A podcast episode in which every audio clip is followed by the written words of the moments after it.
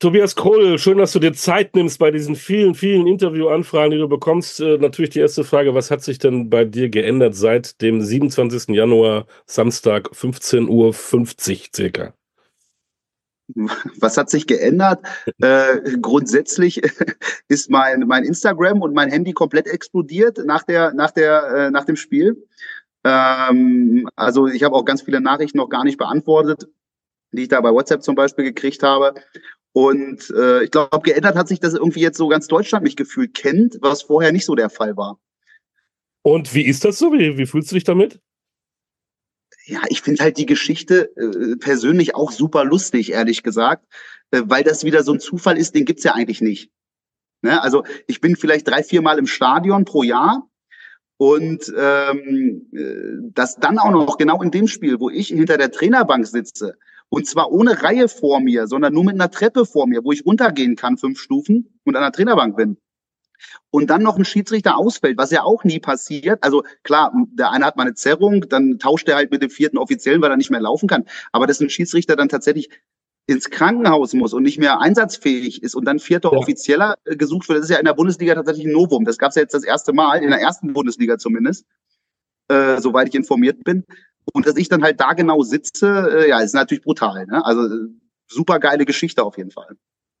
Fangen wir mal anders an. Du hast einen Schiedsrichterschein. Wie lange schon? Ich habe den gemacht irgendwie vor fünf Jahren oder sowas plus minus. Ich habe es gar nicht im Kopf. Warum eigentlich?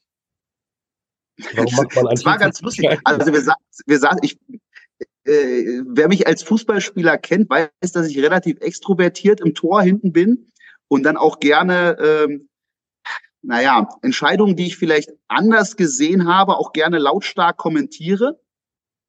Und wir saßen dann irgendwann mal vor fünf Jahren hier in der Sommervorbereitung, haben wir noch nach dem Training mal auf den Samstag den Grill angeschmissen und haben dann äh, äh, so ein bisschen gesessen, ein Bierchen getrunken und ein bisschen gequatscht, gegrillt mit der Mannschaft so als Auftakt so ein bisschen. Und da war unter anderem auch unser, unser Schiedsrichterbeauftragter, der Uwe Wiedenhöf dabei, der glaube ich mittlerweile 85 ist und immer noch Spiele pfeift. Und ähm, dann habe ich gesagt, nach die Schiedsrichter und es, ich muss mich immer aufregen und äh, irgendwie gefällt mir das nicht. Und dann hat er gesagt, ne, dann mach doch selber einen Schein. Und weil ich dann ja wieder leichtsinnig bin, wie man ja Samstag auch gesehen hat, also so ein bisschen spontan habe ich gesagt, äh, du pass auf, Uwe, dann mache ich halt den Schein und dann mache ich es halt besser. Und äh, dann hat sich noch mein damaliger Torwarttrainer, der Michael Krauskopf, mit angeschlossen, so dass ich dann irgendwie ein paar Wochen später in der Jugendherberge in Hankensbüttel äh, also im Norden vom Landkreis Gifhorn saß, mit äh, einer ganz gemischten Truppe, ich glaube von 14 bis 52 oder sowas war irgendwie alles dabei. Und dann da ein Wochenende äh, in der Jugendherberge verbracht habe und den, den Basis-Schiedsrichterkurs gemacht habe. Ja, Glückwunsch. Ist danke, danke. Also, also eigentlich auch wieder so eine lustige Geschichte, äh, so außer, äh, außer Laune heraus dann äh, einfach gesagt, komm, ich mach das jetzt. Und äh, ja, dann hast du das, diesen, diesen Lehrgang da in Hankensbüttel gemacht, hattest eine Woche später nochmal so einen Vertiefungskurs und eine Woche später dann die Prüfung, ähm, die ich, glaube ich, tatsächlich ohne Fehler oder mit einem Fehler nur bestanden habe, wo man sich auch darauf vorbereiten musste. Ne? Also man hat tatsächlich gemerkt, manche Sachen, wo du als Spieler dachtest, das ist ja falsch, waren dann richtig. Also man hat tatsächlich viele Sachen gelernt, wo man nicht wusste, wie die wirklich gemäß der, der, der Regeln sind. Äh, ja, und da ging es irgendwann los, dann habe ich das erste Spiel gepfiffen. Äh, das war am äh, 10.11. damals. Das weiß ich noch ganz genau, weil meine Kumpels nämlich dabei waren. Äh, die haben zugeguckt, weil am 11.11. .11. wollten wir in Köln Karneval feiern. Und dann habe ich gesagt, ich muss aber morgens noch pfeifen. Das war ein Sonntag und habe dann hier das Spiel Knesebeck 2 gegen Langwedel gepfiffen. Und meine ganzen Kumpels waren dabei und haben draußen dann Havanna Club mit Cola für 1,50 Euro getrunken, morgens um 11 äh, und die waren so laut, dass die Spieler sich beschwert haben, dass bitte die Zuschauer, die vom Schiedsrichter da sind, ein bisschen leiser sich verhalten sollen. Also das ist so die, mein Start als Schiedsrichter gewesen. Ein Fanclub für ein Schiri. Äh, gibt's so war's. Ja, hat Colina mal einen Fanclub gehabt? Ich weiß es nicht. Oder Dr. Felix Brüch, ich kann mir das nicht Mag vorstellen. Sein. Wie viele Spiele hast du bis, bis zum äh, Mittwoch äh, leiten dürfen? Hast du das so? Wie erfahren bist du als Schiedsrichter? Ich nicht. Jetzt überlege ich gerade, war ein bisschen Corona dazwischen, weiß ich nicht, 50 oder sowas plus minus. Okay. Ne, aber ich sehe halt beide Erfahrungen eher darin, dass ich relativ hoch gespielt habe. Ne? Und ich glaube, das ist so, wo ich mir tatsächlich auch mehr, mehr Spieler, die mal höher gespielt haben, wünschen würde, die sagen, ich mache hinterher einen Schiri-Schein verstehe aber auch, dass die sagen, hm, ich habe nicht so richtig viel Lust, wenn ich irgendwie Oberliga gespielt habe oder Regionalliga gespielt habe, irgendwie in der dritten Kreisklasse oder zweiten Kreisklasse anzufangen. So, das ist so das Thema. Müsste man sich vielleicht auch mal Gedanken machen, ob das nicht Sinn macht, dass man dann irgendwie so eine Sonderregelung hat, je nachdem, wie hoch hast du gespielt und dann ein bisschen schneller auch vorankommst. Ne? Die Diskussion gibt's ja, was den Videoschiedsrichter angeht, ne? ob man da nicht Ex-Profis auch mal nach Köln in den Keller schickt, ne? die da ein bisschen unterstützen. Genau, genau. So, und, und ich meine, wenn du jetzt so ein Spiel pfeifst, ich sage mal, Knesebeck 2 gegen Langwedel als Beispiel, und die wissen, da steht einer, der Oberliga spielt, hast du ja auch ein ganz anderes Standing. Ne? Also das, das hast du dann schon gemerkt. Ne? Also deswegen, vielleicht äh, bringt ja jetzt diese ganze Geschichte so ein bisschen Bewegung da rein, weil Fakt ist ja, wir haben zu wenig Schiedsrichter, das waren ja irgendwie mal 80.000, jetzt sind wir noch bei 45.000, also hat sich fast halbiert. Und auch wenn ich jetzt gelesen habe, dass jetzt ein paar mehr dazugekommen sind, vielleicht kann man da ein bisschen was umstrukturieren, dass dann mehr Leute, die vielleicht auch mal gespielt haben, sagen, komm, ich pfeife hinterher noch mal meine äh, 18 äh, Spiele oder 20 Spiele im Jahr, weil ich meine, ich hätte auch nach zwei Jahren sagen können, ich höre jetzt auf und mache das nicht mehr, weil ich ja selber noch spiele und jetzt als sportlicher Leiter sowieso eigentlich nur zu tun habe hier. Aber ich sage halt, ich mache es weiter, weil sonst macht's halt keiner. Ne, also wenn ich es nicht mache, macht's halt, hast du wieder zehn Spiele, zwölf Spiele, die dann weniger besetzt sind pro Jahr. Und vielleicht äh, gibt das jetzt ja einen Anstoß, dass der eine oder andere sagt, komm, ich habe da auch Bock drauf, ich mache mal zehn, zwölf, 15 Spiele, 18 Spiele, 20 Spiele im Jahr.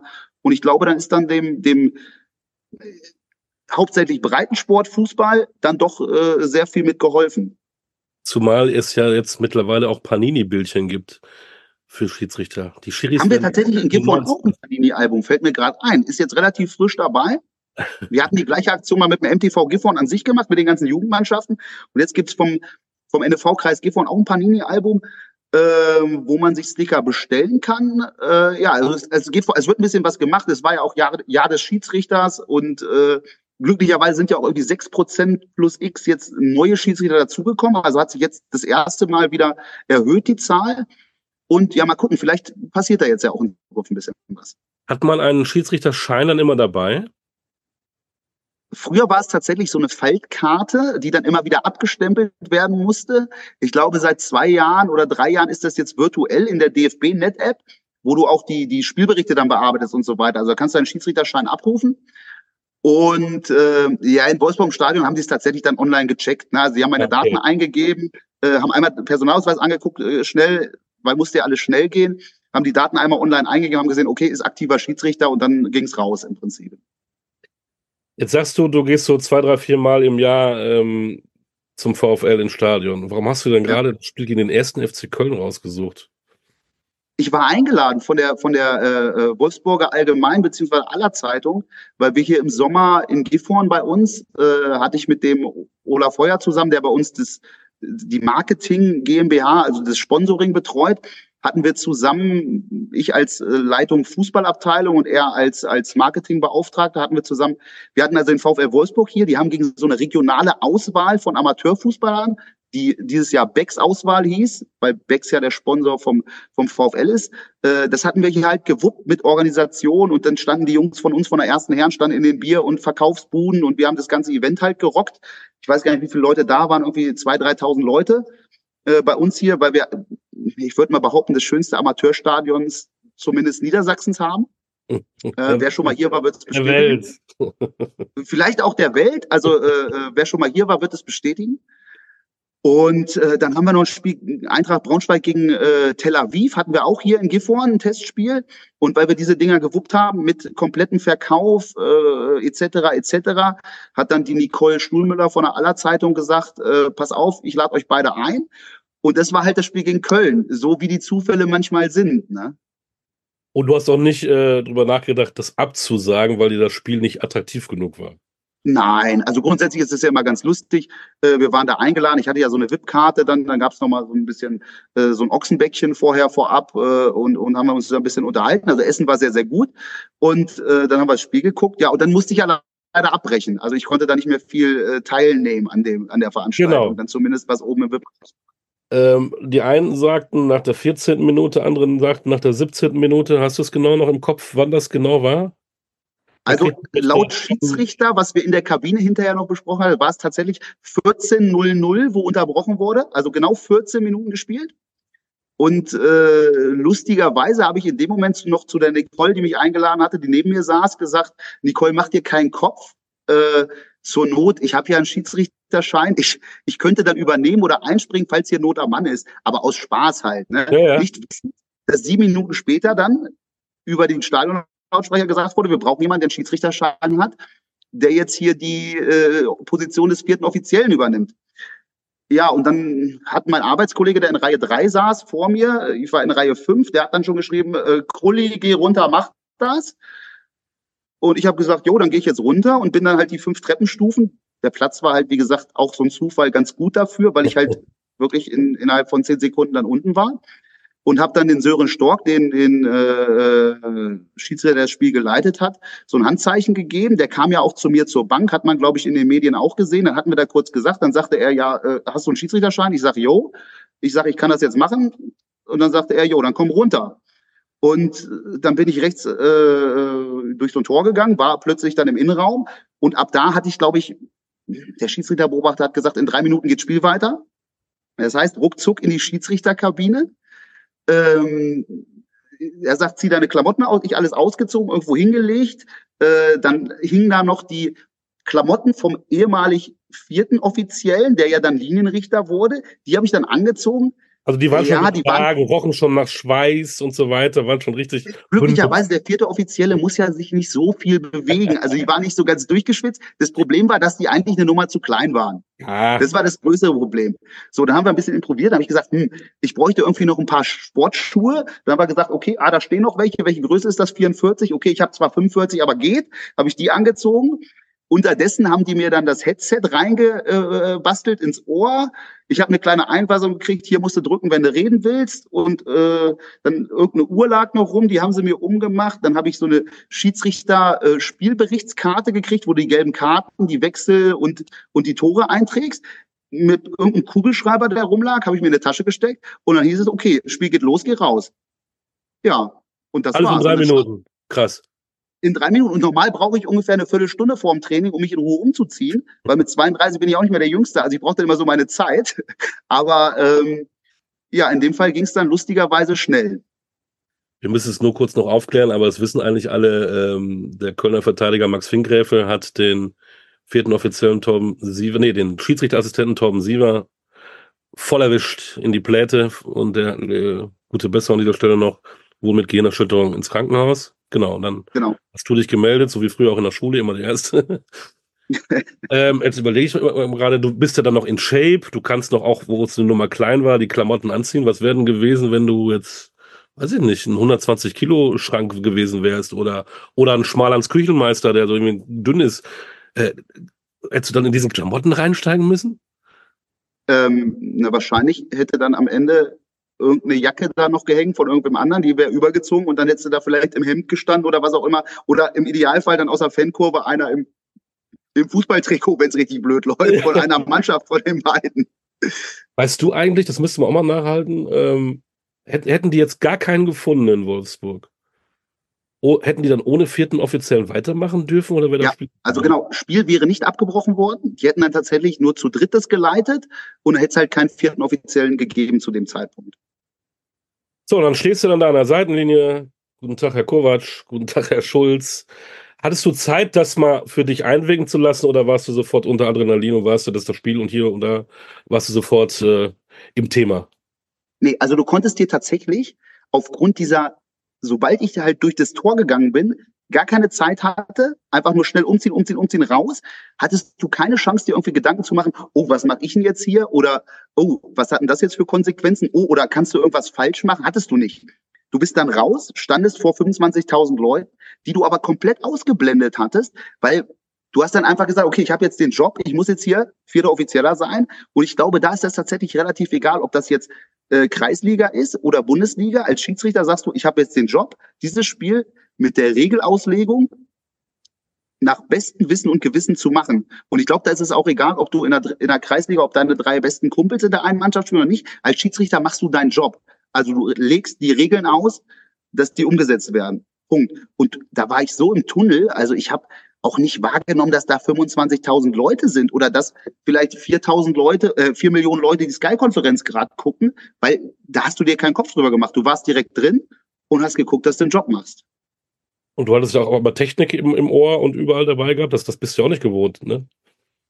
Nee, also in den Ligen, wo ich halt ges äh, gespielt habe oder wo, wo ich pfeife, da gibt's ja diese Position vierten Offiziellen erstmal A gar nicht. Und B war dann noch das Problem, dass das Headset irgendwie so einen Wackelkontakt hatte. Also stand ich immer, wer es gesehen hat, ich musste immer mit einer Hand in der Tasche da so ein bisschen rumdrehen, dass ich die Jungs wieder gehört habe. Weil, also erstmal hatte ich ja mit denen noch gar nicht gesprochen. Der Sören hat dann so ein bisschen übers Headset, so nach dem Motto, hallo Tobi, schön, dass du da bist und so weiter. Ich sag dir nachher die Nachspielzeit an und dann gibst du die bitte an den mit der, mit der Anzeigetafel weiter, damit er es hochhalten kann. Äh, aber das richtige Briefing mit den Jungs gab es dann halt auch erst in der Halbzeit. Äh, ja, ansonsten hat es zum Glück ganz gut geklappt. Ich, also dadurch, dass ich ja selber mal beim VfL Wolfsburg bis zur Regionalliga in der zweiten Mannschaft damals gespielt habe ähm, und zum Beispiel mit so einem Sebastian Schinzilos von Wolfsburg noch zwei Jahre Teamkollege tatsächlich war, und mhm. mit Patrick Helmes zum Beispiel zusammengespielt habe, wo ich dann zum Thomas Kessler, wo der zu mir kam, gesagt habe, hast du noch Kontakt mit dem Helme, dann grüß den mal bitte von mir. Da hat er auch ein bisschen doof geguckt. Ich sage, was will der jetzt mit dem Helmes? Aber dadurch hatte ich nicht so die Berührungsängste. Ne? Also das wäre vielleicht bei jemand anderem auch so gewesen, oh, das sind jetzt alles, die ich nur aus dem Fernsehen kenne. Mhm. Aber ich kannte halt die VW-Arena an sich, weil ich da ja selber mit trainiert habe damals. Äh, und ich kannte halt auch den einen oder anderen oder den, den äh, Jonas Garzke, den Teammanager vom VfL Wolfsburg, mit dem habe ich tatsächlich vor äh, acht Jahren mal beim MTV Gifhorn noch zusammengespielt, plus minus. Also ganz lustige Verbindungen dann. Und ich hatte dann halt so diese, diese Vorbehalte irgendwie nicht mit denen zu reden oder da zu stehen. Und äh, hatte ja dann auch selber bei den, bei den Profis damals, wo ich noch bei Wolfsburg 2 gespielt habe, ähm, unter Felix Magath unter anderem noch einige Trainingswochen, die ich dann auch bei den Profis mitmachen durfte. Und es gibt ja auch so ein ganz berühmtes Bild, nenne ich es jetzt mal, wo ich mit, mit Felix, oder neben Felix Magath zusammen diesen bekannten Hügel der Leiden die Treppenstufen hochlaufe. Ich weiß nicht, ob du es jetzt gesehen hast. Äh, aber das kannst du bei Google im Prinzip eingeben, Felix Magath Hügel. Und das vierte Bild ist dann, wo ich tatsächlich als 20, 21-Jähriger neben ihm diese Treppenstufen hochlaufe. Und ich war glücklicherweise auch vor ihm. Also ähm, ich war dann doch noch eine Idee schneller damals. Aber das ist natürlich so eine ganz, ganz coole Geschichte, dass mir damals dieser Bundesliga-Einsatz nicht gelungen ist, weil ich mich damals nach, nach sieben Regionalligaspieler als 19-Jähriger leider verletzt hatte und einen Ermüdungsbruch im Knöchel hatte. Und ähm, ja, jetzt äh, am Ende dann nach meinem Wechsel von Wolfsburg weg nach Greifswald, wo ich ein Jahr gespielt habe, zwölf Jahre später sich dann der Kreis schließt und ich doch noch zu meinem Bundesliga-Einsatz in der VW-Arena komme. Deswegen, also die Geschichte ist tatsächlich äh, ja äh, Wahnsinn. Wilder geht's halt nicht. Ist fast was für Hollywood. Wie war es denn dann in der Viertel, in der äh, Viertelpause, sag ich schon, in, der, in die Viertelstunde in der, in der Halbzeitpause, 15 Minuten, hast du da zum ersten Mal mitbekommen für dich, uh, was mache ich hier eigentlich? Oder ging es gleich wieder weiter, weil die Kollegen ähm, Schiedsrichter auf dich zugekommen sind, pass auf, so, so, so. Auswechslung gab es ja, glaube ich, in der ersten Halbzeit nicht, bis auf den äh, Schiri-Assistenten, keine Spieler, dass du da gebrieft worden bist und dann hattest du gar keine Zeit mal, eine Minute das mal auf dich einwirken zu lassen. Genau. Nein, also ich war wirklich komplett im Tunnel. Also das ging auch weiter in der Halbzeitpause. Dann haben wir mit den Jungs, wie gesagt, so ein kleines Briefing gemacht. Die waren übrigens super cool. Also das hat richtig Spaß gemacht, alles auf Augenhöhe funktioniert und ähm, dann haben wir halt so ein bisschen die zweite Halbzeit besprochen, was passiert noch so. Genau, Auswechslung ist ja so ein Thema. Die sagst du dann ein bisschen, wenn du siehst, einer macht dich fertig, sagst du schon mal durch übers Headset, Auswechslung in Vorbereitung, damit die sich schon mal darauf einstellen, okay, es wird jetzt demnächst gewechselt. Und wenn der Spieler dann fertig ist und die Aus, äh, Ausrüstung kontrolliert wurde, dann äh, wird halt dann angesagt, okay, nächste Unterbrechung wechseln. Also so ein paar äh, Basic-Sachen, wie das dann auch gehandhabt werden soll. Ich sollte dann aber auch bei dem, was bei mir vor der Nase passiert, wenn es so um enge Einwurfentscheidungen geht oder wenn vielleicht um Foulentscheidungen geht, mich dann mit einschalten. Ähm, und habe ich dann auch zweite Halbzeit ein paar Mal gemacht. Äh, also die anderen drei Jungs, die labern ja permanent. Also die sind auch immer auf laut geschaltet und ich als vierter Offizieller habe halt, wie gesagt, so einen Knopf, wo ich mich dann zuschalten kann. Weil wenn ich mit dem, der die Auswechseltafel hochhält, rede, wer ausgewechselt, eingewechselt, brauchen die das ja nicht hören. Ja. Und die sind ja aber permanent am Reden. Also ist ja brutal. Ne? Es geht die ganze Zeit nur, okay, weiter, weiter, weiter. Äh, rot, rot hat Einwurf, rot hat Einwurf, rot hat Einwurf. Äh, das ist ja brutal, was da passiert. Auch wenn ich, wie gesagt, aufgrund des Wackelkontakts da meist, manchmal so ein bisschen weg war. Ich weiß es, weil ich ihn mal beobachtet habe beim Spiel. Nico Kovac ist jemand, der sehr viel diskutiert, der sehr gerne äh, während des Spiels mal kurz mal zum vierten Offiziellen geht und sich mit ihm austauscht. Wie war das mit den beiden Trainern? Wie oft waren sie bei dir? Äh, hast du da was erfahren, wo du gedacht hast, wow, hätte ich gar nicht gedacht, dass das hier so abgeht? Ähm, also Nico Kovac stand ja tatsächlich permanent vorne an der Coachingzone Richtung, äh, Richtung Spielfeld hat aber, glaube ich, nicht einen Ton zu mir gesagt, sondern hat durchgehend nur seine Spieler ähm, betreut, sage ich jetzt mal, je nach mal bestimmter, mal weniger bestimmt. Äh, die Kölner Bank war so ein bisschen, bisschen aggressiver, wobei ich sagen muss, der Timo Schulz, der Trainer, kam dann richtig cool und meinte, und äh, ja, viel Spaß und so weiter. Der war richtig cool. Ähm, aber dann so ein bisschen äh, äh, Thomas Kessler, Kevin McKenna, der zweite Torwart, äh, die sind ja dann tatsächlich bei jeder Entscheidung aufgesprungen und haben irgendwie was gefordert oder reklamiert, äh, aber wenig zu mir. Also äh, das war alles echt eine, eine Top-Atmosphäre.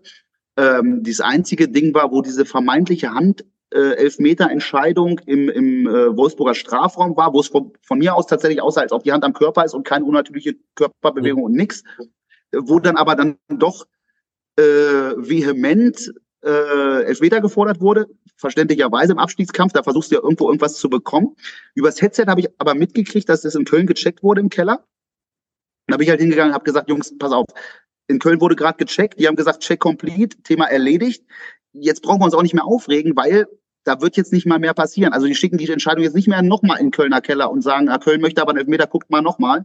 Und dann war das Thema da im Prinzip auch erledigt. So, dann hat der, der Kevin McKenna dann bei so einem, so einem Foul dann irgendwie gelb gefordert, wo es dann aber eigentlich auch heißt, naja, wenn der Kevin McKenna für diese Fouls früher gelb gekriegt hätte, dann wäre der immer nach 30 Minuten raus gewesen. Ja, also auch, auch insofern, äh, das war von der Atmosphäre dann wirklich cool. Und der, der Timo Schulz, der kam dann auch noch äh, nach dem Spiel in die Schiedsrichterkabine und hat mir tatsächlich vom Torschützen noch das Trikot so als Souvenir überreicht. Das fand ich eine coole Aktion. Und der war aber auch wirklich, äh, auch der Tommy Kessler, das war, das war wirklich eine coole Atmosphäre. Also die, die Jungs sind alle cool und äh, mit der VfL-Bank gab es weniger äh, Be Berührungspunkte, aber da weiß ich, dass die cool sind, weil da kenne ich halt den einen oder anderen von. Was war für dich denn dann im Nachgang so das Beeindruckendste? Du hast eben erzählt, wie das die Kommunikation da abläuft, die reden die ganze Zeit oder dann doch, dass da einer auch in diesem Wahnsinnsbusiness, dass einer kommt, dir ein Trikot schenkt. Was war für dich so im Nachgang das Emotionalste? Das, das fand ich richtig cool. Das fand ich richtig cool. Also das ganze Ding war natürlich super cool, ehrlich gesagt, weil das erlebst du ja nie. Dieser Zufall, dass ich da jetzt sitze an dem Spieltag und dass das passiert, äh, ist halt brutal und ich musste mich halt selber auch im Auto schon mal, wo ich dann äh, mal gefahren bin, musste ich mich selber über diese ganze Geschichte kaputt lachen, weil die halt Wahnsinn ist. Und äh, was war das Emotionalste? Hm. Das, naja, das Lustigste war, dass ich ja dann irgendwann, also ich kam ja, genau, wir kamen ja nach dem Spiel in die Schiri-Kabine.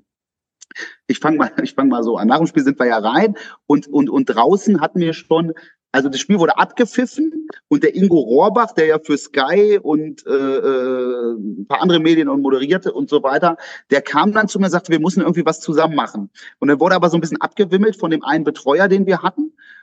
Und äh, dann hieß es erstmal alle in die Schiri-Kabine. So, und dann sind wir rein in die Schiri-Kabine und dann kam einer rein und sagt, die wollen, die ganzen von der Presse wollen alle mit dem Krull reden wann kommt der denn endlich? Und, und der Schiedsrichterbetreuer vom, äh, sagte dann, ja, nee, pass auf, nee, jetzt nicht direkt, äh, das geht erstmal der, der äh, Sören geht raus und moderiert das so ein bisschen ab, ne, dass da ein bisschen, bisschen diese Ruhe reinkommt. Ne. Am Ende war es wahrscheinlich auch, auch gut, dass es 1-1 ausgegangen ist und nicht äh, 4-3 und drei Tore in den letzten zehn Minuten, weil da hätte es geheißen, wildes Spiel und es gab einen vierten Offiziellen von der Tribüne. Jetzt war es ja tatsächlich ein relativ, naja, ich nenne es jetzt mal emotionsloses 1-1. Und dann hieß es dann eher, oh, wir hatten einen vierten Offiziellen. Das war so das Highlight vom Spiel, lustigerweise. Und alle wollten mit mir sprechen. Und dann ist der Sören raus, hat gesprochen. Und ich war mit den anderen beiden dann noch in der Kabine und, und dann kam der Sören irgendwie wieder. Und dann kam aber wieder einer rein und sagte, wann kommt denn der Krull? Es wollen alle von der Presse mit dem Krull reden. Und ich sollte aber nicht. Und ich habe gesagt, ist für mich aber auch kein Problem. Äh, das hat zwischenzeitlich auf dem, auf dem Handy ist das sowieso schon komplett eskaliert. Also Instagram, äh, Anfragen, Süddeutsche Zeitung, also wirklich Medien.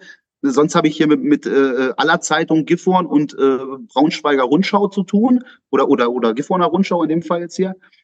Und äh, dann kommt Süddeutsche Zeitung, aktuelle Sportstudio, die schreiben mir alle hier schon Nachrichten. Also da habe ich gesagt, na, ich muss jetzt nicht hier unbedingt hier sprechen, äh, das kann ich auch später irgendwie so ein bisschen moderieren. Und ähm, dann saßen wir da wirklich noch so gute zwei Stunden. Dann haben die mit dem, mit dem äh, anderen Assistenten, der im Krankenhaus ja unterdessen war, in Wolfsburg, äh, Kontakt gehabt und der musste dann auch eine Nacht da bleiben. Und heute habe ich aber dann äh, erfahren, dass der gestern auch nach Hause gefahren ist dann wieder und, und, und halt eine Prellung im Gesicht hat aber dem geht's dann soweit den Umständen, Umständen entsprechend gut. Also nichts, was irgendwie bleibt oder was jetzt doch irgendwie schlimmer war, sondern normal ein bisschen Gehirnerschütterung, geschwollenes Gesicht und alles ist gut. Also auch keine Komplikationen, was erstmal sehr, sehr schön ist. Ähm, ja, dann muss man tatsächlich, haben wir noch den Spielbericht dann ausgefüllt. Das muss also tatsächlich genauso gemacht werden, obwohl ja sämtliche Statistikportale haben ja schon alles gespeichert, wann ist welches Tor gefallen. Also die wissen das ja besser gefühlt als das, was, was wir aufschreiben. Aber du musst im DFB-Net dann diesen Spielbericht ausfüllen, wie auch in der, in der zweiten Kreisklasse.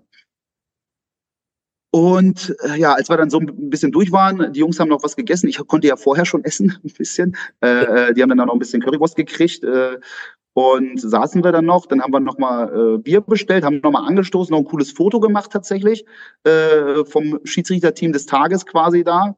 Äh, leider ohne den Kollegen, der leider im Klinikum lag. Und äh, ja, dann irgendwann nach zwei Stunden habe ich gesagt, jetzt habe ich ja immer noch mein Wippbändchen um, weil ich hatte ja keine Zeit, das abzumachen. Also ich stand ja mit dem Wippbändchen am, am Spielfeldrand und hatte auch keine Schere irgendwie oder so habe ich gesagt, so, wisst ihr was, jetzt gehe ich erstmal äh, nochmal hoch und trinke jetzt erstmal ein Bier, um mal ein bisschen runterzufahren, so ein bisschen, ne? So.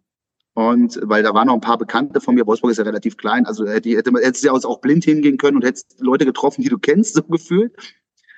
Und äh, dann bin ich raus und dann musst du, also ich musste zwangsläufig an dieser Mixed Zone, wo die Spieler halt abgefangen werden, musste ich vorbei, weil sonst komme ich nicht äh, zum Haupteingang, wo die Treppen hochgehen.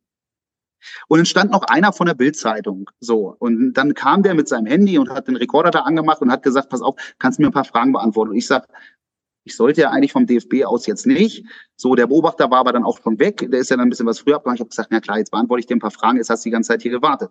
Nicht wissend, dass die anderen 28 Reporter inklusive Sportschau-Kamerateam hinten links um die Ecke standen und dann hat das original 10 Sekunden gedauert und die kamen alle rum und plötzlich hatte ich die NDR-Kamera im Gesicht und 18 weitere Handys, ja. Also äh, die wollten tatsächlich mich irgendwie was sagen hören und das kam dann ja auch relativ schnell in der Sportschau. Also wir haben ehrlich gesagt bis auf Sportstudio dann um 23 Uhr noch nichts gesehen vom Spieltag so richtig, weil ich ehrlich gesagt noch keine Zeit hatte.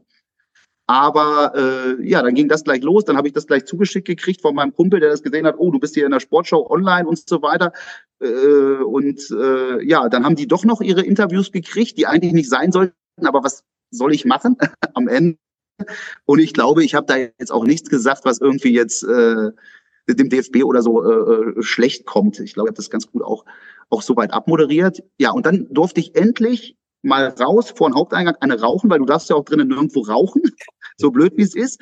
Und danach durfte ich dann auch tatsächlich hochgehen in VIP-Bereich und habe dann noch ein paar Leute getroffen, äh, die ich kannte, äh, hier von, von, von uns aus Gifhorn, äh, von, von Regios 24, der unsere, unsere Berichte immer macht und so weiter, der jetzt auch eine große Geschichte heute für so ein Stadtmagazin hier macht äh, den Jens Neumann und, und noch unseren, unseren Physiotherapeut Jörg Möhring und die waren auch alle da und da haben wir ein bisschen da getrunken.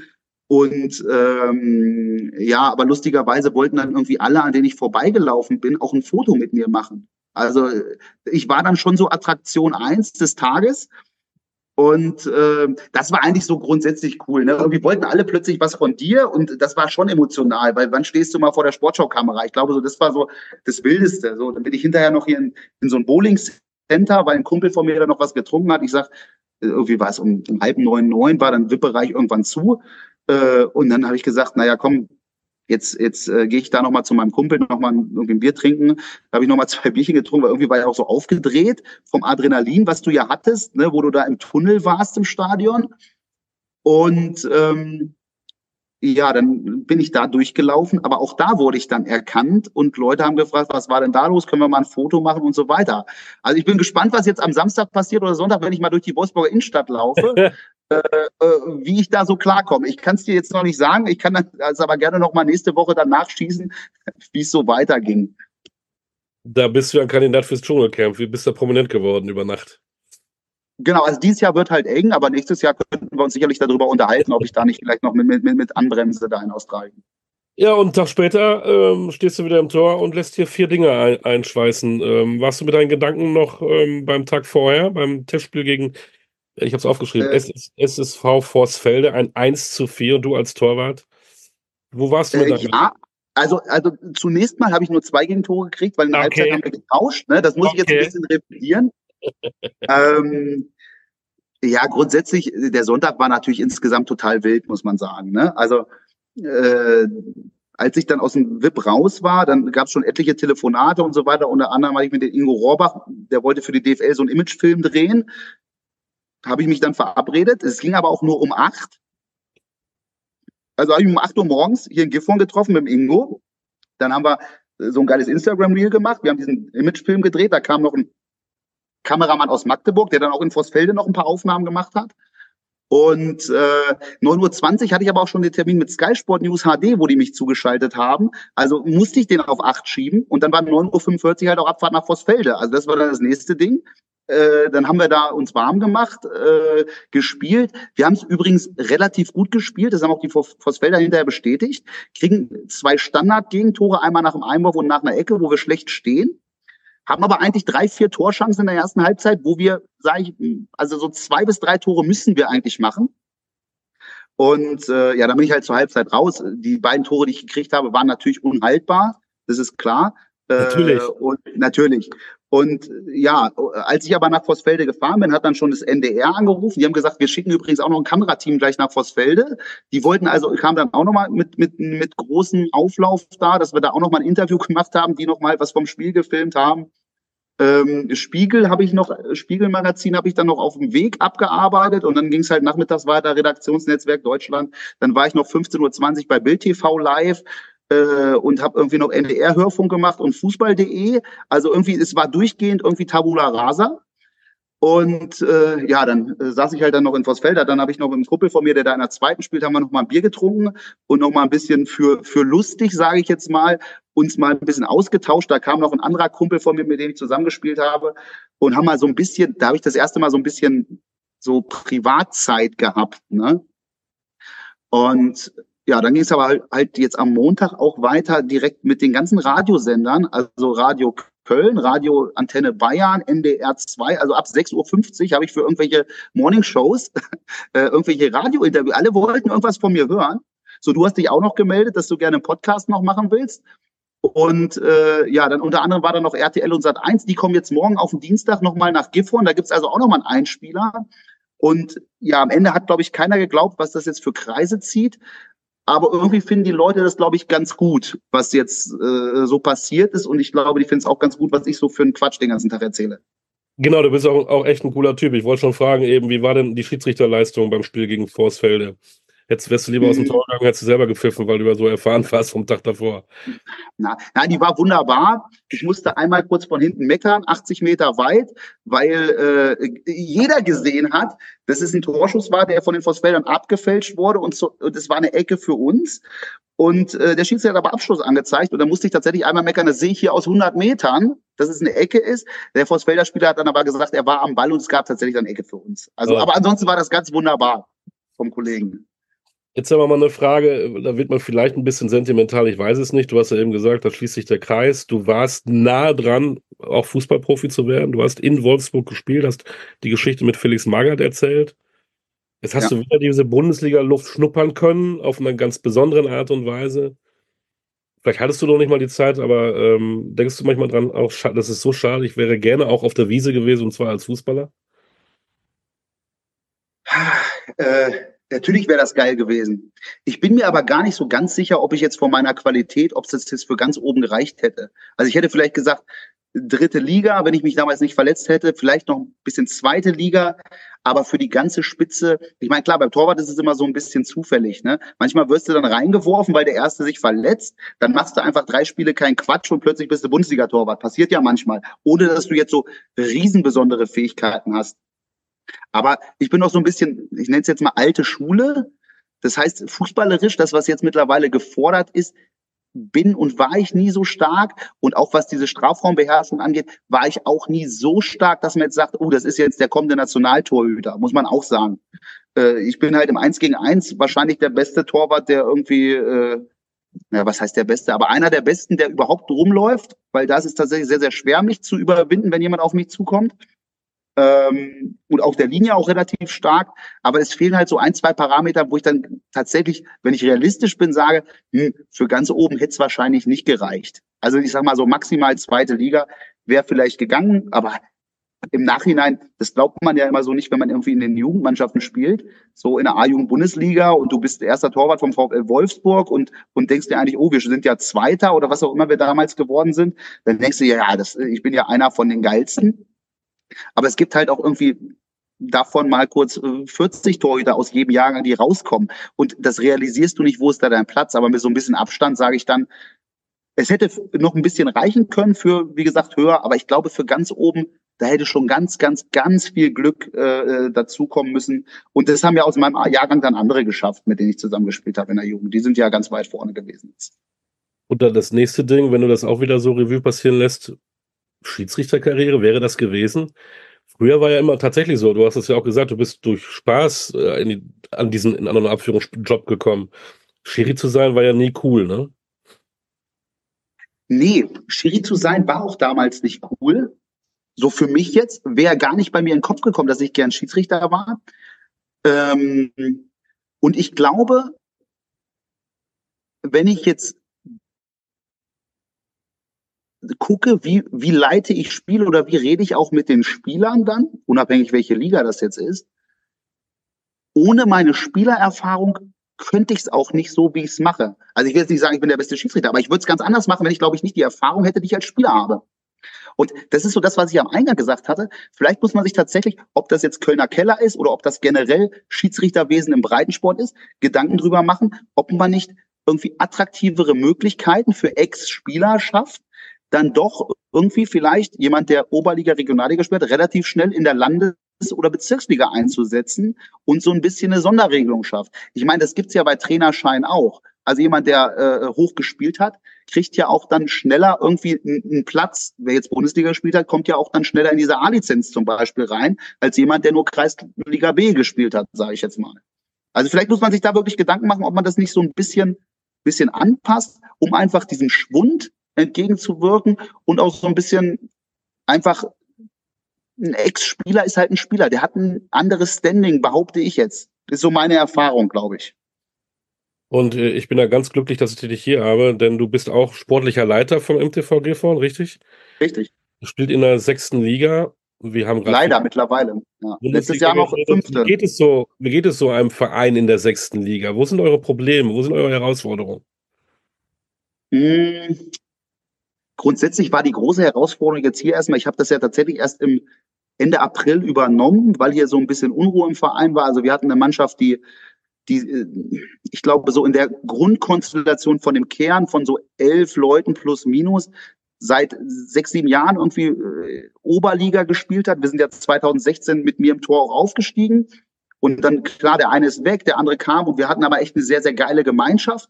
Und leider wurde das so ein bisschen, äh, ich will jetzt ja nicht irgendwie nachtreten, aber ich behaupte mal, der damalige Spartenleiter und der Trainer, äh, die haben so ein bisschen das, wollten das so ein bisschen durchdringen und hatten diese Gemeinschaft, dass du nach dem Spiel auch mal ein Bierchen trinkst und so weiter. Und wir vielleicht nicht die professionellsten waren, aber eine super geile, geilen Teamspirit hatten. Das woll wollten die so nicht mehr. Ne? Äh, und äh, jetzt, jetzt kam dann irgendwie im, im April und ich war eigentlich viele Spieler haben schon im Winter gesagt, wir wechseln irgendwie den Verein und verlassen den MTV Gifhorn. Äh, und das waren unter anderem meine äh, besten Freunde mit, so, weil wir halt so viel zusammen erlebt haben im Fußballgeschäft mit Klassenerhalten in letzter Minute und so weiter. Ähm, und dann war ich selber schon fast auf dem Sprung zu, zu einem Wolfsburger Verein Lupo Martini Wolfsburg, die auch mal in der Regionalliga gespielt haben und jetzt in der Oberliga spielen. Und hatten, da hatten wir Gespräche geführt, weil die einen Torwart gesucht haben. Und ähm, ja, plötzlich kam dann, nachdem ich eigentlich auf einem Dienstag mit dem sportlichen Leiter, mit dem ich auch mal zusammengespielt habe, und wir kennen uns irgendwie auch seit wir 14 sind, von Lupo Martini, äh, mit dem Elvier gequatscht hatte telefonisch äh, und wir eigentlich gesagt haben, okay, pass auf, wir können uns das beide vorstellen, lass uns mal nächste Woche einen Termin machen und das festzurren irgendwie ähm, kam dann irgendwie am Mittwoch, also es war Dienstag, Mittwochabend kam die, die Mail von unserem Vorsitzenden, die ich bekommen habe, von dem Jürgen Sagerer. vom ersten Vorsitzenden, der gesagt hat, äh, Krulli, pass auf, äh, morgen 17 Uhr bei mir äh, äh, Meeting, bei mir zu Hause. Okay. Habe mir erstmal nicht so bei gedacht, hatte dann beim, beim damals beim damaligen Trainer und beim sportlichen Leiter am Dienstag schon abgesagt für die neue Saison. Und dann kamen die auf mich zu und haben gesagt, äh, pass, vom Vorstand, pass auf, wir wollen, dass du sportlicher Leiter wirst und das wieder so machst, wie es war, nämlich mit einer geilen Gemeinschaft, weil am Ende sind wir keine Profis. Ne? Du verdienst hier wirklich kein Geld. Wenn du Geld verdienen willst, so in unserem Bereich, da gibt's andere Vereine, wo du wirklich für die Liga maßlos überzogene Gehälter kriegst, die dann wirklich mit Macht irgendwie äh, Spieler zusammenkaufen. Und das war nie unser Anspruch. Wir haben immer den Anspruch, dass wir Spieler aus der Region hier holen. Und ja klar, du kriegst eine Aufwandsentschädigung, die da irgendwie 100, 200 Euro ist, aber den Aufwand kann dir halt auch keiner bezahlen, wenn du äh, viermal die Woche hier in Gifhorn trainierst und dann am Wochenende nach Göttingen fährst. Oder letztes Jahr war es noch schlimmer bis nach Meppen, also einmal durch Niedersachsen. Und dann habe ich mir das lange überlegt und habe gesagt, okay, ich mache das und habe dann als sportlicher Leiter und Torwart den Laden übernommen und es war dann leider nicht mehr zu retten, dass ich, äh, äh, dass wir absteigen. Ich habe ich hab dann damals den, den Friedrich Filikidi, der bei uns jetzt mittlerweile Jugendtrainer ist, der mein zweiter Torwart war vor zwei Jahren noch, den habe ich als Trainer installiert und der hat das Weltklasse gemacht. Und dann haben wir ähm, ja aus den letzten vier Spielen anderthalb Punkte pro Spiel geholt. Also überhaupt nicht mal mit anderthalb Punkten pro Spiel wärst du drin geblieben grundsätzlich. Aber es war natürlich auch brutal. Normal hat die Liga vier Absteiger und letztes Jahr hatten wir sieben. Aufgrund der Konstellation, dass aus der Regionalliga drei abgestiegen sind und äh, wegen Corona noch Überhang in der Liga war. Und dann muss ich sagen, du wirst fünf Letzter und bist eigentlich drin geblieben, weil grundlegend vier Absteiger und steigst halt trotzdem ab. Bitte. Das ist halt brutal, ne? Ja, und dann hatten wir aber das Problem, dass ganz viele Leute, also auch meine Freunde, äh, die alle schon äh, gewechselt sind zu dem Zeitpunkt. Und dann habe ich das übernommen und hatte original zu dem Zeitpunkt Ende April, und man weiß ja, sag mal, Anfang Juli, Ende Juni geht die Vorbereitung wieder los, hatte ich original einen Spieler, nämlich mich selber. Und konnte dann glücklicherweise noch sechs, sieben, acht Leute zum Bleiben überreden. Aber wir hatten 16 neue Spieler im Sommer geholt. 16. Und das in der Phase, wo ja der Großteil der Spieler schon irgendwo zugesagt hatte. Ja, und das ist natürlich brutal. Und leider stehen wir jetzt tabellarisch gerade noch nicht so gut da, weil das, die Hinrunde, dass die scheiße wird, das war klar. Die wird brutal. Alles neu. Äh, Trainer ist übrigens mittlerweile Michael Müller, äh, den habe ich damals installiert. Das war der Co-Trainer von vorher, von dem anderen Trainer, der, der da nicht mehr dabei ist jetzt. Und ähm, ja, das, war halt brutal. 16 neue Spieler, du kommst zum ersten Training und normal sitzt du in der Kabine, quatscht mit deinen Kumpels und so weiter. So, und ich war ja so ein bisschen Organisator. Und dann kamen die ersten Spieler und A kannte der Trainer manche Spieler gar nicht, der wusste gar nicht, wer welcher Spieler ist, weil ich die ja irgendwie zusammengeholt hatte hier aus der Region. Und dann saßen die ersten zehn in der Kabine und es war Totenstille, weil, weil keiner kannte irgendwen. Also wir mussten quasi bei Null anfangen. Wir mussten erstmal gucken, dass wir eine Gemeinschaft schaffen, dass sich die Leute kennenlernen, dass du dann die Jungs ein bisschen fit machst, dass du ähm, ähm, einfach so ein Team wirst. Und da muss man natürlich sagen, wir waren sehr, sehr jung. Also wir haben viele Leute aus der Jugend, zum Beispiel von der A-Jugend von Eintracht Braunschweig, mit dem, mit dem Tobias Büchmann, mit dem zweiten Torwart und Adam Zikiri, ein Sechser, die sind aus der Regionalliga in die Bundesliga aufgestiegen. Ähm, und, und wir, wir sind generell sehr jung und die machen natürlich auch ihre Fehler. Und dann kommt noch dazu, dass die Jungs aus der Jugend, die hatten das Relegationsspiel um den Bundesliga-Aufstieg am Samstag. Und die hatten Sommerpause null, weil Sonntag war unser Trainingsauftakt, weil die Jugend immer länger spielt. Also die hatten auch gar keine Sommerpause. Deswegen glaube ich, wenn die jetzt ihre Fehler abstellen, die sie gemacht haben, einfach als Lernprozess und ähm, wenn die äh, wenn wir als Team sind wir sowieso mehr zusammengewachsen im Laufe der Zeit. Das dauert halt so ein bisschen, das soll halt alles ein bisschen familiär sein und die Leute sollen Bock haben, hierher zu kommen und, und, und Fußball zu spielen. Und wenn, das haben wir, glaube ich, jetzt geschafft. Und jetzt haben wir eine neue Vorbereitung. Die Jungs hatten mal Pause. Wir haben noch drei Spieler zurückgekriegt. Der Marc Uppmann ist nach seinem Kreuzbandriss jetzt wieder fit. Das ist unser Kapitän. Der ist auch seit Jahren schon hier. Und äh, ich glaube, die Rückrunde werden wir deutlich besser spielen. Und das hast du auch gestern schon in Vossfelde gesehen, was wir an Potenzial haben, tatsächlich. Glaubst du, dass es dem Verein vielleicht auch jetzt geholfen hat, dass du mal so im Mittelpunkt war, dass die Leute dich da gesehen haben, das ist ein geiler Typ, ich hätte Lust, bei dem Verein zu spielen, vielleicht auch ihn was als Sponsor dazu machen? Glaubst du? Oder meinst du, das ist nur Momentaufnahme und in einer Woche äh, ist das alles gegessen? Oder müsst ihr als Verein jetzt das nutzen und sagen, komm, äh, du als vorneweg, ähm, hier, ich bin MTV Gifhorn. Also ich glaube alles zusammen. Also ich glaube, so viel Aufmerksamkeit medial wie jetzt hatte der MTV Gifhorn zumindest lange nicht, obwohl die ja damals auch in der dritten Liga gespielt haben und gegen Bayern 04 Leverkusen hier in Gifhorn ein Pokalspiel hatten vor etlichen Jahren. Ich glaube, da war ich noch gar nicht auf der Welt. Ähm, aber wir müssen es halt auch nutzen. Und äh, vielleicht ist das ja jetzt so ein Anstoß, äh, dass vor allen Dingen gerade im Bereich Jugendspieler, wir machen eine, eine brutal gute Jugendarbeit. Äh, und das muss auch unser Faustpfand sein. Aber dass da vielleicht Spieler sagen, okay, ich habe Bock für den MTV Gifhorn zu spielen. Und wir müssen, weil wir nun mal nicht der Verein sind, der mit Geld rumschmeißt und sagt, wir kaufen jetzt einen von da und holen den, müssen wir einfach auf unsere wirklich geile Jugendarbeit, und da machen wirklich alle einen richtig geilen Job, aufbauen und da die nächsten nächsten Jahre von profitieren, weil wir können keine Mannschaft zusammenkaufen und das ist auch gar nicht unser Anspruch. Unser Anspruch ist hier ein familiäres Umfeld zu schaffen, wo die Leute im Idealfall aus der Region, aus dem eigenen Verein kommen und einfach Bock haben, hier Fußball zu spielen. Und wenn natürlich jetzt diese mediale Aufmerksamkeit da hilft, dann sehr, sehr gut, sehr gerne, aber wir müssen natürlich auch ein bisschen dranbleiben, als Verein und ich natürlich selber auch. Zum Schluss die Frage, du hast äh, viel jetzt auch erlebt, äh, Hast du noch fußballerisch irgendwo Ziele mit dem Verein? Oder wenn du sagst, sportlicher Leiter, ich würde gerne irgendwo hospitieren, ich kann mir den Profifußball gut vorstellen, oder sagst du, nee, das ist mein Hobby, das ist cool, ich will noch ein paar Jahre im Tor stehen, sportlicher Leiter machen und nebenbei mache ich meinen Job. Fußball als Hobby. Also, wie man jetzt auch an der spontanen Situation Samstag gemerkt hat, bin ich, glaube ich, für viele Sachen, wo ich einfach sage, das ist jetzt eine Chance oder das ist einfach was Spektakuläres oder da habe ich Bock drauf zu haben. Ne? Also das geht dann von Dschungelcamp bis Hospitieren in der Bundesliga und sportlicher Leiter sonst wo, also was du auch schon gesagt hast. Also wenn jemand da Bock hat, was zu machen, ich bin für alles zu haben, wenn ich das gut finde. So, ich bin da auch relativ spontan und sage, finde ich geil, machen wir. So, so wie mit dem Podcast, wo du mir heute Morgen schreibst, wollen wir einen Podcast machen? Ich sage, heute Abend können wir machen und dann sitzen wir jetzt hier. Ähm, sportliches Ziel, ich glaube, wie gesagt, für Bundesliga-Torwart wird es jetzt auch nicht mehr reichen, so wie es damals auch schon nicht gereicht hat. Aber was natürlich geil wäre, wenn wir in den nächsten drei bis fünf Jahren mal wieder einen Angriff für die Oberliga nehmen können und unabhängig davon, ob ich, ob ich dann immer noch erster Torwart bin, weil jünger werde ich auch nicht. Ähm, unabhängig davon würde ich gerne noch mal einmal in der Oberliga auflaufen für den MTV GV. Und das wäre so auch wieder so eine Geschichte, wo sich der Kreis schließt. Und wenn wir das vielleicht schaffen in den nächsten fünf Jahren plus minus, das wäre natürlich absolut geil. Wovon stand mit 43, glaube ich, noch im Tor. Also mach dir mal keine, oft, äh, keine Sorgen. Du hast noch Zeit. Ja, aber es wird nicht einfacher. Ne? Wintervorbereitung kalt, dann machst ja, du Läufe. Und äh, das zieht dann eher nach, als wenn du 22 bist, ne? mit so Muskelkater. Also Sonntag gefrorener Kunstrasenplatz in Vossfelde. Da bin ich in der ersten Halbzeit, habe ich mich fünfmal hingeschmissen. Und leider tut mir dann hinterher alles weh. Also es wird nicht einfacher, aber nochmal einmal in der Oberliga auflaufen, wenn es nur für eine Minute ist für den MTV Gifhorn, das wäre natürlich Weltklasse.